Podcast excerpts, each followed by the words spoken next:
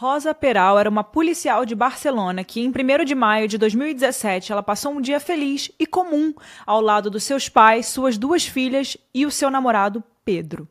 No dia seguinte, Pedro, o namorado, desaparece e dois dias depois, a polícia da região de Catalunha encontra um carro carbonizado ao lado de uma represa. Dentro desse porta-malas do carro havia cinzas e resquícios do que tinha sido, né, algum dia um corpo humano. Aqui é Erika Miranda, para quem não me conhece, e esse é o Casos Reais. Todas as semanas a gente traz um caso muito pedido por, por vocês. Então, por favor, se você quiser mandar uma sugestão de caso, vai lá no nosso site www.casosreaispodcast.com.br e lá no site você consegue mandar uma sugestão de caso. Também é sempre bom dizer que pelo meu Instagram, arroba com K, Mirandas, com S no final, lá eu sempre vejo as mensagens de vocês e sempre vejo quando vocês me repostam, quando vocês me marcam ali que estão escutando casos reais e também sugestões de novos casos. E para quem quiser apoiar o Casos Reais, eu vou deixar o link na descrição de todos os episódios, caso você queira ter acesso exclusivo a conteúdos do Casos Reais. Eu vou deixar sempre na descrição de todos os episódios o link, tá bom? Agora, vamos parar de falar e vamos pro caso dessa semana. E esse é o caso Rosa Peral.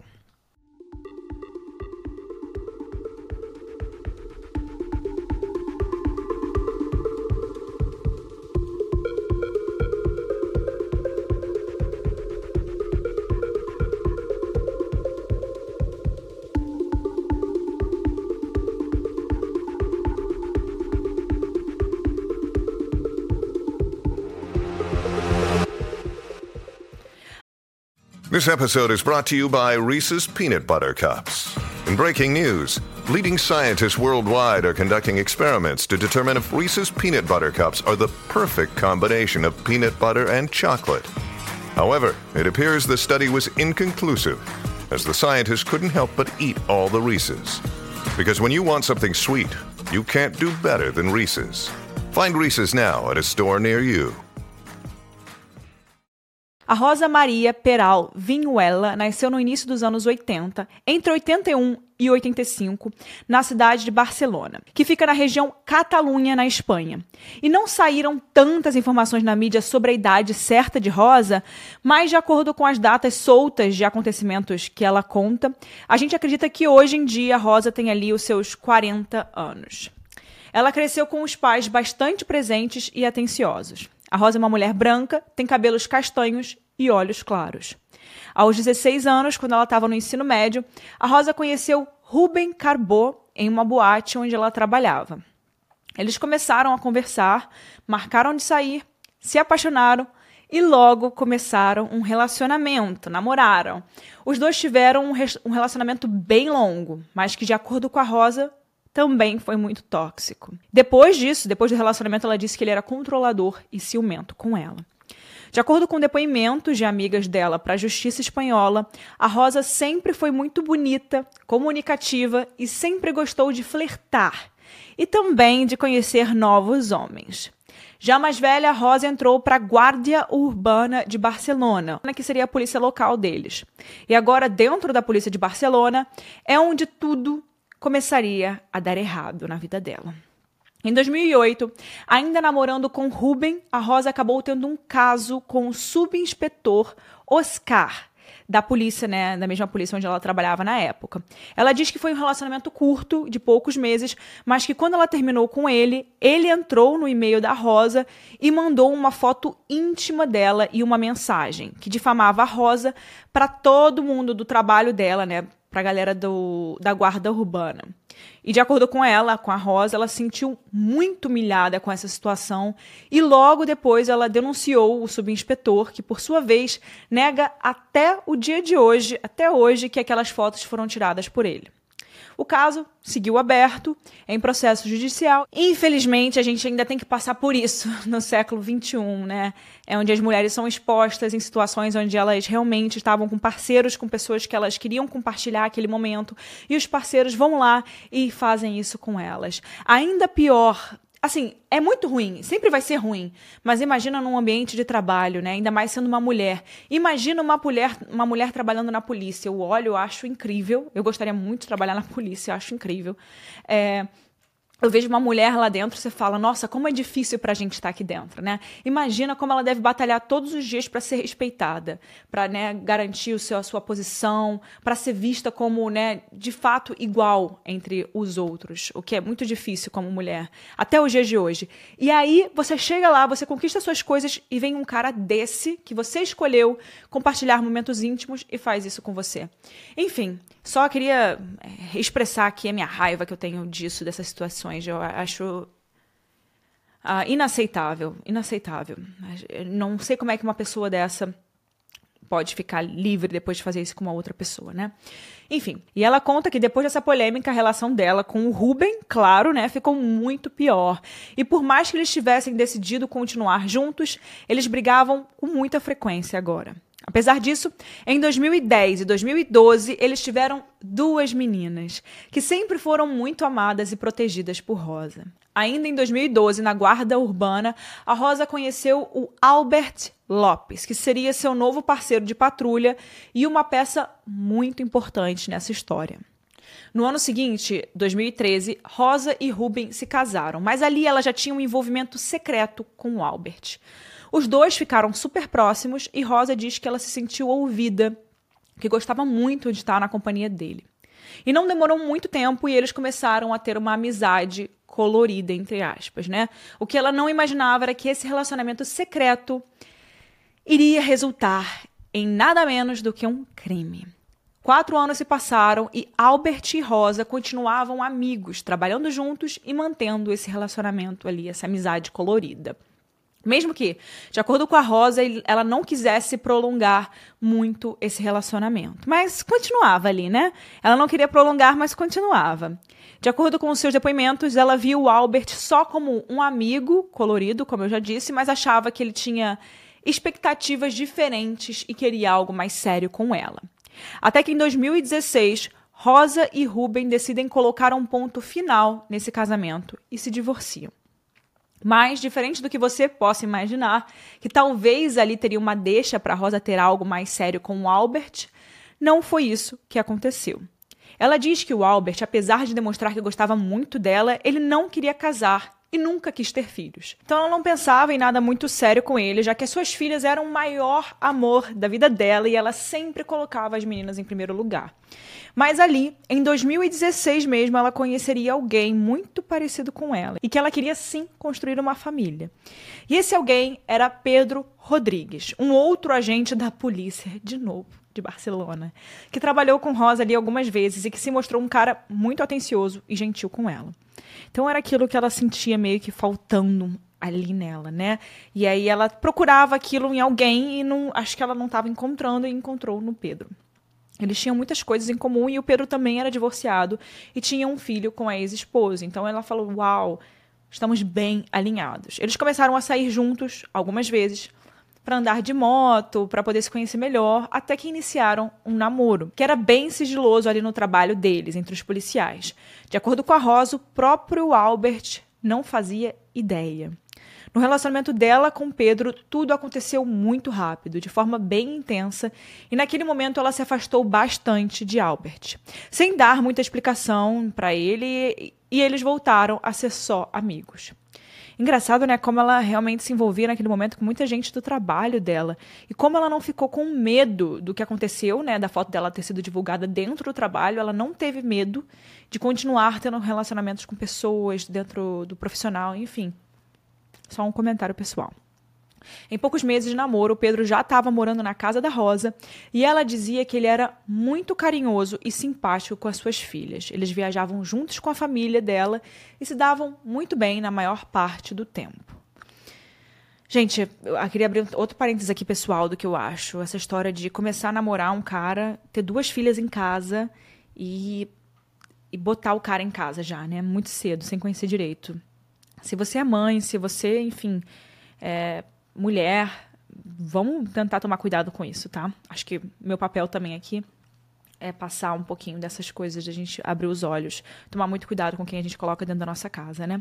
Enfim, mas nem tudo era perfeito entre os dois. Assim como Ruben, o Pedro começou a se mostrar um cara ciumento, até que ali no fim de 2016 tudo começaria a ir por água abaixo. Nessa época, a Rosa também conversava com dois homens.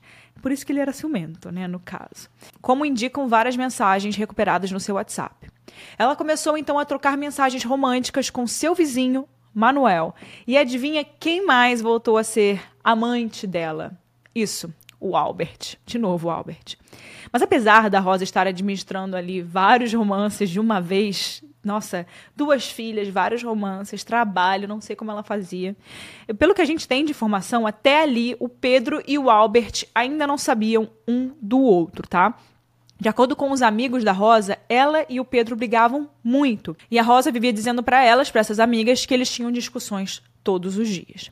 Mas a Rosa mais tarde diria que não era muito bem assim, que eles tinham sim algumas discussões, mas que não era o tempo todo e que eram discussões normais de todo casal. E que às vezes ela só exagerava ao contar isso para as amigas. Os últimos meses de 2016 passaram e agora a gente pula para janeiro de 2017. De acordo com seus registros no WhatsApp, a Rosa ainda se encontrava com Albert. Até que um dia ela levou ele para casa dela. E lá o Albert viu o Pedro chegando na casa dela. E foi assim que descobriu que ele estava morando ali com a Rosa e ficou muito bravo com ela.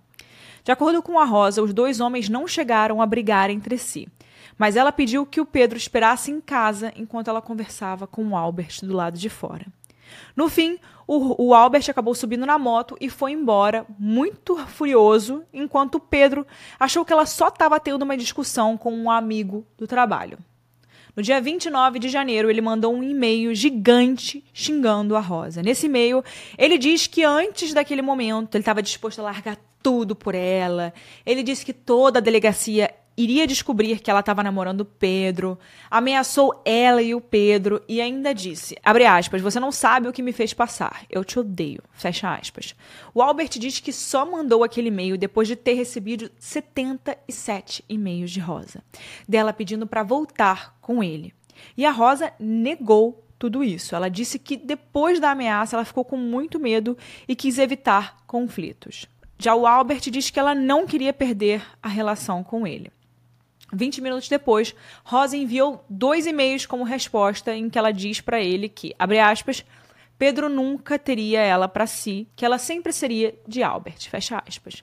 De acordo com Rosa, ela mandou esses e-mails só para acalmar o, o Albert, com medo de que ele pudesse machucar ela ou a sua família. Ela diz que queria esperar o tempo passar para que Albert superasse essa obsessão que ele tinha por ela.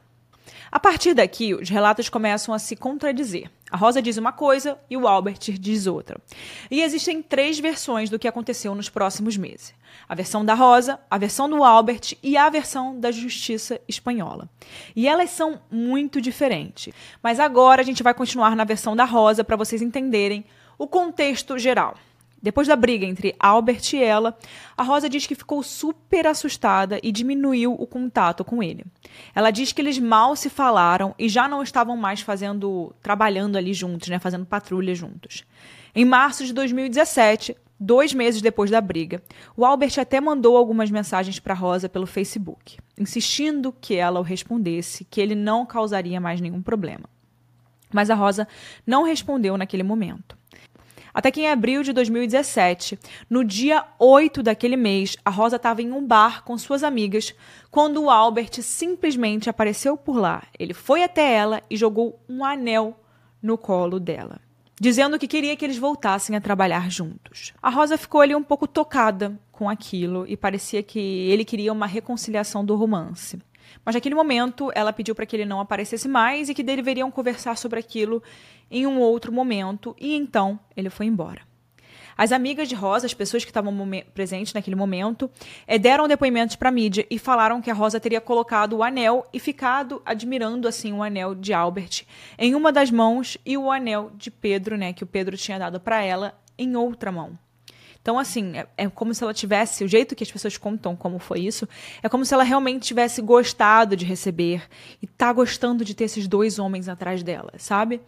Já a Rosa, ela nega isso, ela nega essas versões das amigas. Ela falou que entendeu aquilo como uma atitude possessiva e contou que naquela noite, depois que o Albert foi embora, ela falou para as amigas que gostava da amizade de Albert, mas que tinha escolhido ficar com Pedro.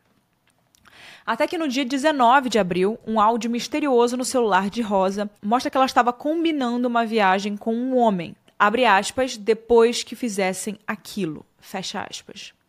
Ela não fala no áudio o que é aquilo, o que eles combinavam de fazer. Mas ela chama o homem de tonto, o mesmo apelido que ela usava com o Albert em mensagens. Depois, essa mensagem ela foi deletada de alguma conversa e ficou dispersa nos dados do celular de Rosa. De uma forma que dava para ouvir o áudio, mas não dava para identificar para quem ela tinha enviado esse áudio. Rosa diz que não mandou aquilo para Albert e que usava aquele tipo de apelido com vários colegas. No dia 20 de abril, um dia depois dessa mensagem estranha, o Albert comprou um segundo celular com um novo chip e recebeu uma ligação de Rosa naquele número. A partir daí, os registros no celular de Rosa mostram que entre os dias 21 e 25 de abril, Rosa e Albert fizeram mais ou menos 31 ligações um para o outro, sempre muito rápidas. No dia 25, inclusive, eles até chegaram a se encontrar, como provaram torres de celular que colocaram o celular de Rosa e o de Albert no mesmo lugar. A Rosa justifica esse contato frequente com Albert, dizendo que queria se afastar dele que continuava respondendo mensagens e ligações por medo e também para poder tentar marcar uma data para poder esclarecer os limites entre os dois e devolver o anel que ele tinha dado para eh, ela né, de presente. Mas se fosse só para resolver a situação, será que ela teria feito ligações para ele tantas vezes e tão curtas? Enfim, no dia 30 de abril, a Rosa deixou as filhas com o pai delas, o Ruben. E ela disse que achava. E a Rosa achava muito difícil quando a, o Ruben levava as meninas. Ela ficava triste quando era a época de deixar os filhos, as filhas com o pai.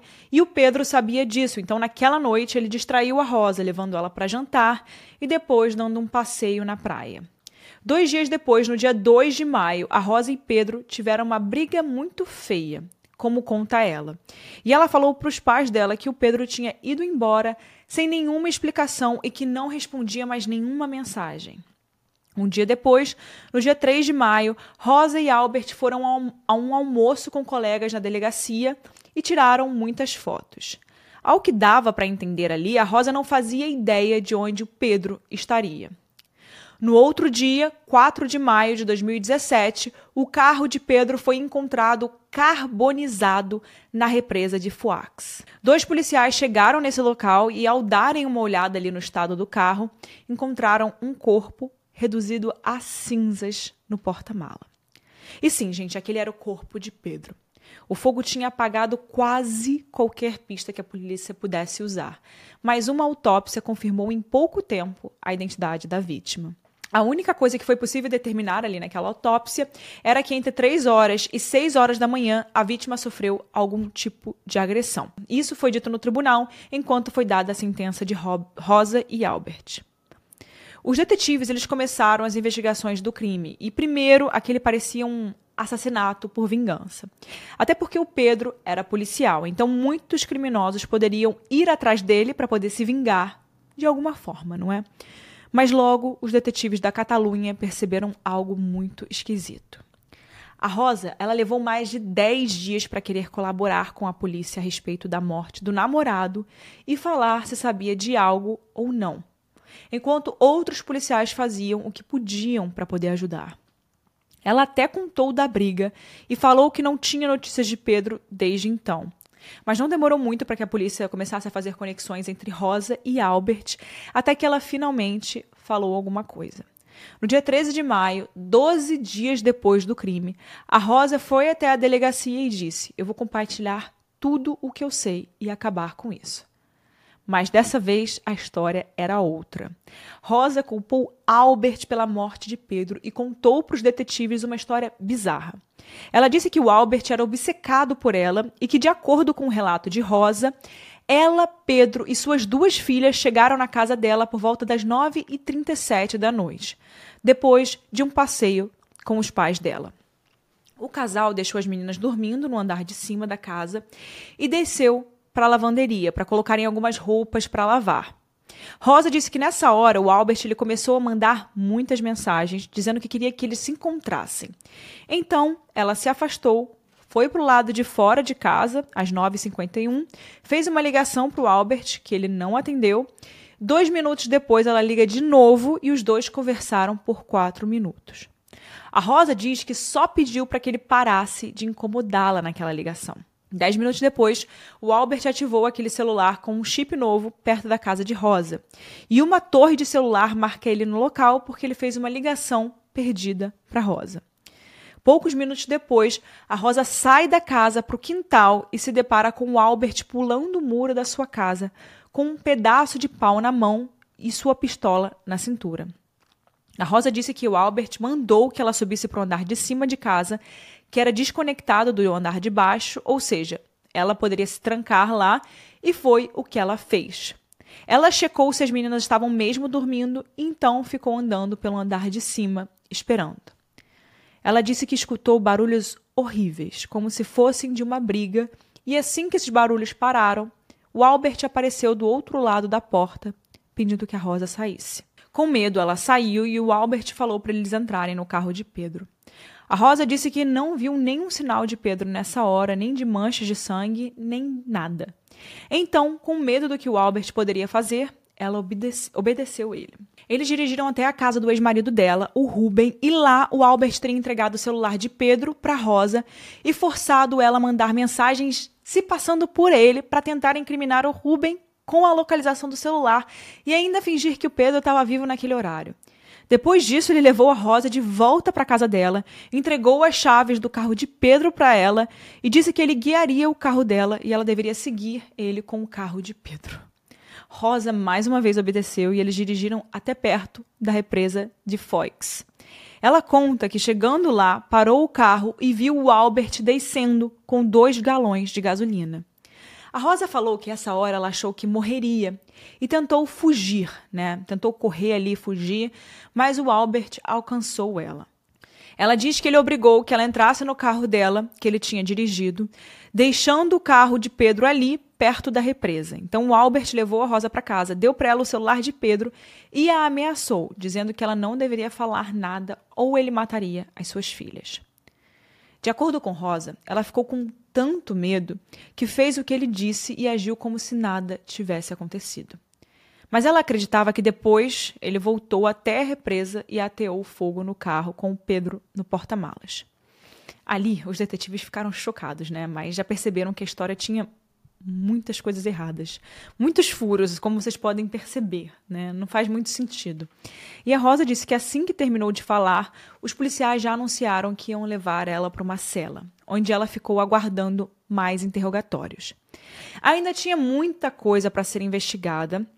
É, afinal, tinham detalhes da história de Rosa que não faziam sentido, como o fato dela não ter fugido enquanto ela dirigia sozinha o carro de Pedro até a represa. E Rosa era policial há anos, né, gente? Era de se esperar que ela teria uma reação diferente diante de uma pessoa, né, fazendo aquilo que era o, o Albert, né? Além disso, mais dúvidas surgiram. Enquanto o Albert contava uma história completamente diferente, de acordo com ele, quem matou Pedro foi Rosa, que drogou Pedro assim que chegaram e pediu a ajuda de Albert para poder jogar ele no porta-malas e atear fogo no carro querendo se vingar por ele ser um namorado tóxico. E ele ainda disse que tudo foi premeditado e que naqueles meses anteriores a Rosa ainda mandava mensagens românticas para ele e dizia que queria se livrar do namorado. Ele se colocou na história como um observador, que não teve atuação direta, mas que acompanhou e acobertou a Rosa em seu crime. E eu não preciso nem dizer que os detetives não acreditaram nem um pouquinho nessas duas versões separadas, né? Acontece que o Albert e a Rosa tinham um histórico de ligações muito suspeito na semana anterior ao crime e um histórico de anos de uma relação conturbada. Para a polícia, eles tinham planejado aquilo juntos. Sem contar naquela aparição dos dois em um almoço da equipe da delegacia um dia depois do crime, né? Crime esse que um acusava o outro de ter cometido.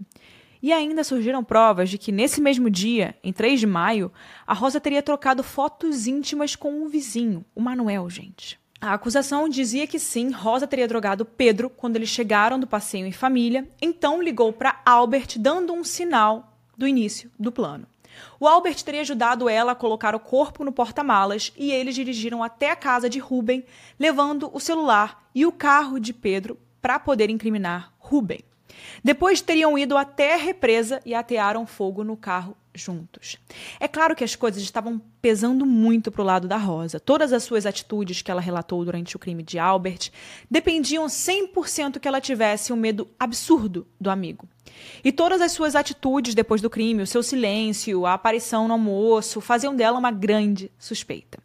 Os dois não saíram da delegacia até o dia seguinte, 14 de maio de 2017, quando Rosa e Albert foram oficialmente presos, acusados do assassinato de Pedro Rodrigues.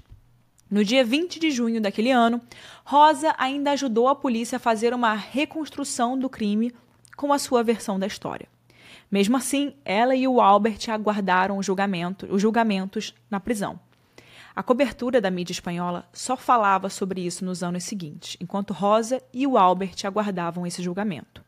Detalhes da vida íntima de Rosa começaram a ser divulgados e todos começaram a pintar ela como uma viúva negra.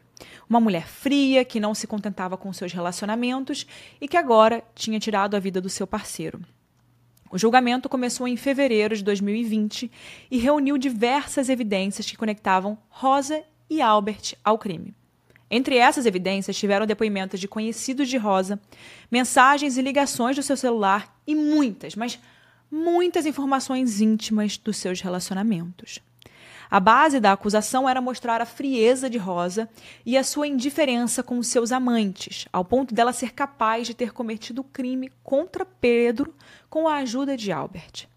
Todo o seu histórico de infidelidade foi exposto no tribunal e até aquele vizinho, da Rosa, o Manuel, foi interrogado sobre as suas relações com ela, que ele acabou confirmando. Para colaborar com a história da acusação, ainda foi encontrada uma suspensão que a prefeitura municipal deu para Pedro depois dele ter agredido um motorista. Amigos dele diziam que a Rosa o deixava louco. Lembrando que Rosa, em seus depoimentos, fez questão de dizer que o seu namoro com Pedro era tranquilo, tá? A família e a advogada de Rosa, assim como alguns jornalistas, disseram que o julgamento estava sendo injusto, usando os erros de Rosa em seus relacionamentos como motivação para um crime.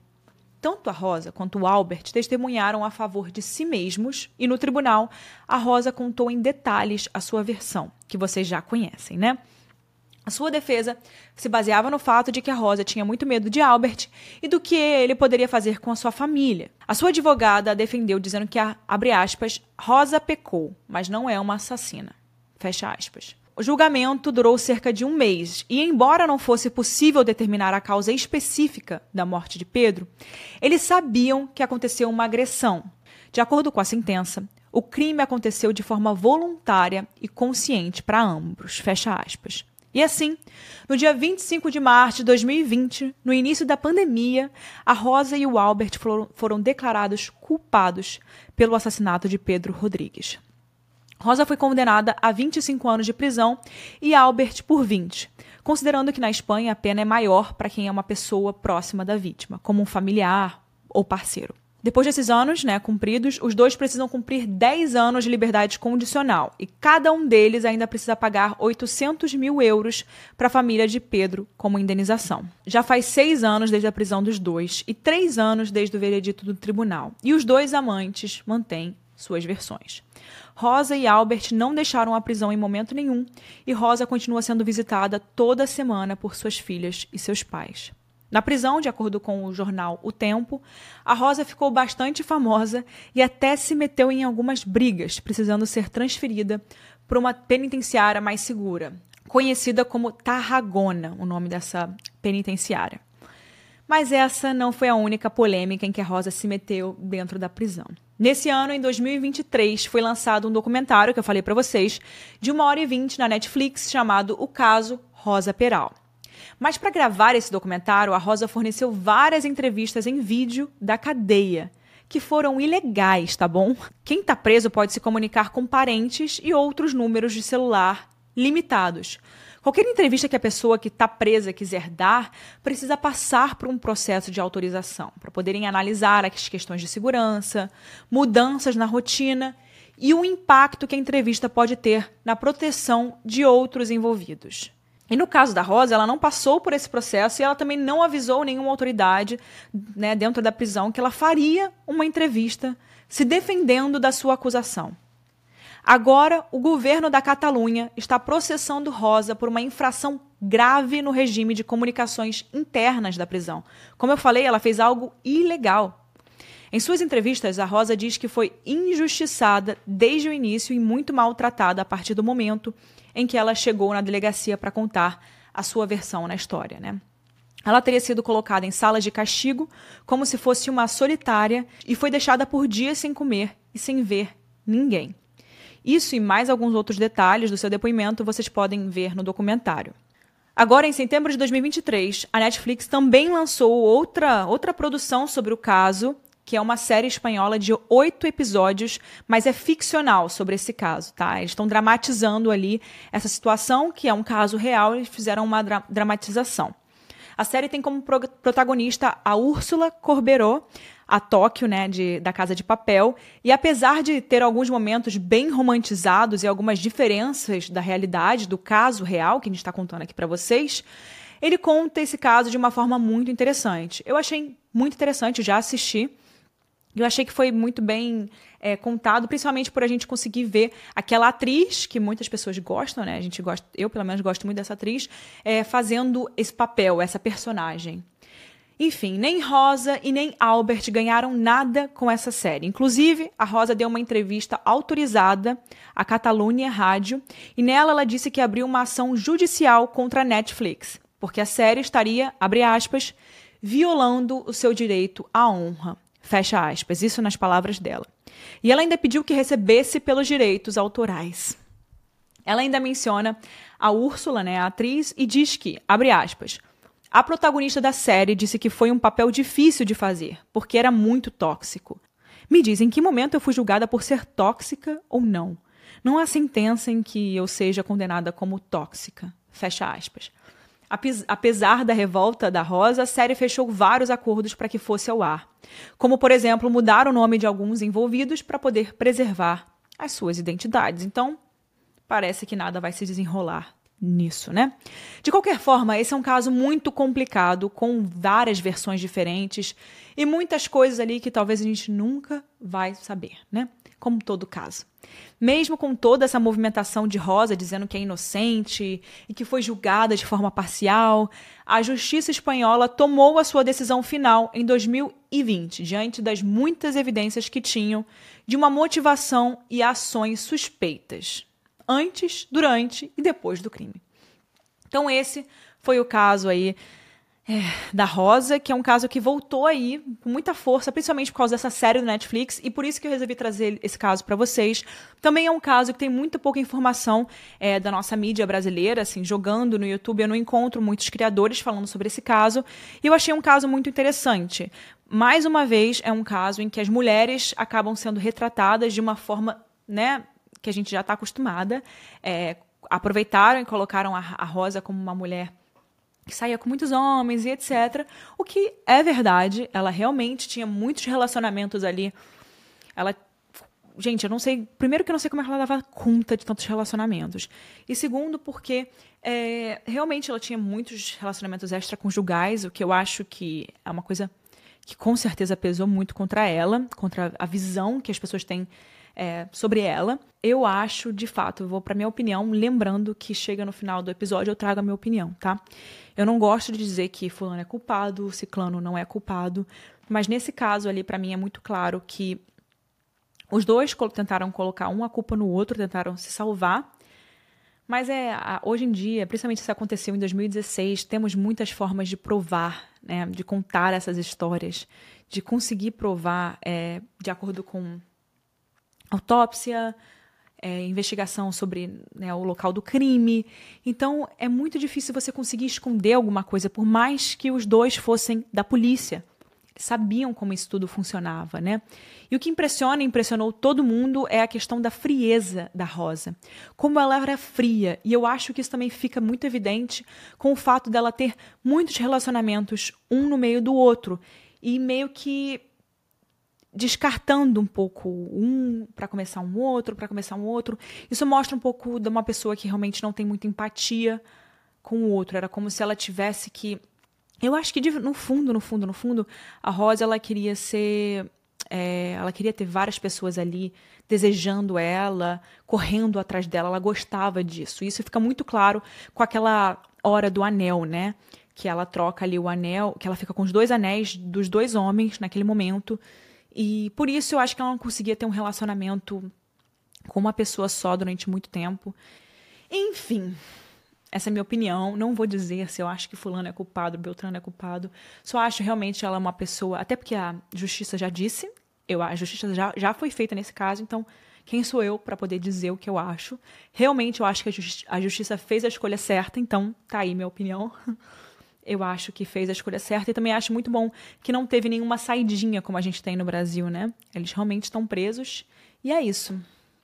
Enfim, agora vamos para a opinião da Mari. A Mari é roteirista aqui do Casos Reais. Ela sempre deixa a opinião dela agora nos últimos episódios e vamos ver o que ela tem para falar aí pra gente. Oi, gente, aqui é a Mari, roteirista aqui do Casos Reais, e eu vim dar a minha opinião sobre o caso da Rosa Peral e da morte do Pedro Rodrigues. Cara, esse foi um caso que deu nós na minha cabeça, assim. Cada hora eu achava uma coisa, tirava uma conclusão diferente. Ainda mais depois de assistir o documentário da Netflix, O Caso da Rosa Peral, que contam várias versões né, dos fatos, assim, sob a perspectiva dela, e ela dando seus depoimentos, se justificando de algumas ações e tal.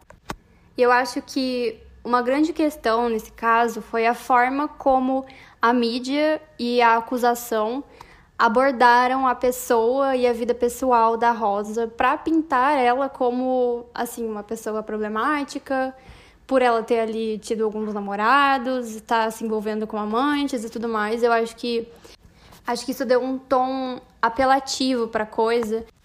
E isso faz com que seja natural que a gente tenha alguns questionamentos assim sobre o julgamento em si, né? Porque vira um julgamento quase moral ao invés de um julgamento sobre aquele crime em específico. E isso é algo que todo mundo que dá depoimentos a favor da Rosa, por exemplo, no documentário, cita, né? que ela foi muito prejudicada por esse julgamento moral, ao invés da polícia, enfim, dos detetives e da acusação ter focado ali em evidências, em provas mais concretas, né? Então, eu creio que teve, teve esse peso da mídia e da acusação, dessa, desse julgamento moral, mas, é, por outro lado, a gente encontra algumas evidências no telefone da Rosa, não sei o quê, e isso constrói também né, um cenário e um contexto em que a gente enxerga o todo do, da acusação, né?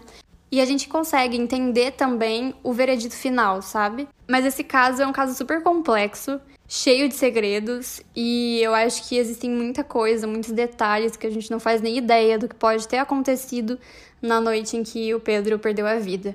Eu acho que nesse caso, talvez a gente nunca saiba 100% do que aconteceu de verdade. Então é isso, esse foi mais um episódio do Casos Reais. Muito obrigada para quem ficou aqui até agora. E por favor, se você chegou até aqui, não deixa de compartilhar nas suas redes sociais, qualquer lugar que você compartilhe aí suas coisas, me marca e que eu sempre estou compartilhando todos os stories de vocês. E é isso, não deixe de dar uma avaliação em qualquer plataforma de áudio que você estiver ouvindo você consegue dar uma nota ali para o podcast. Isso é muito importante para gente. Então é isso. Vejo vocês quarta-feira que vem em mais um episódio do Casos Reais.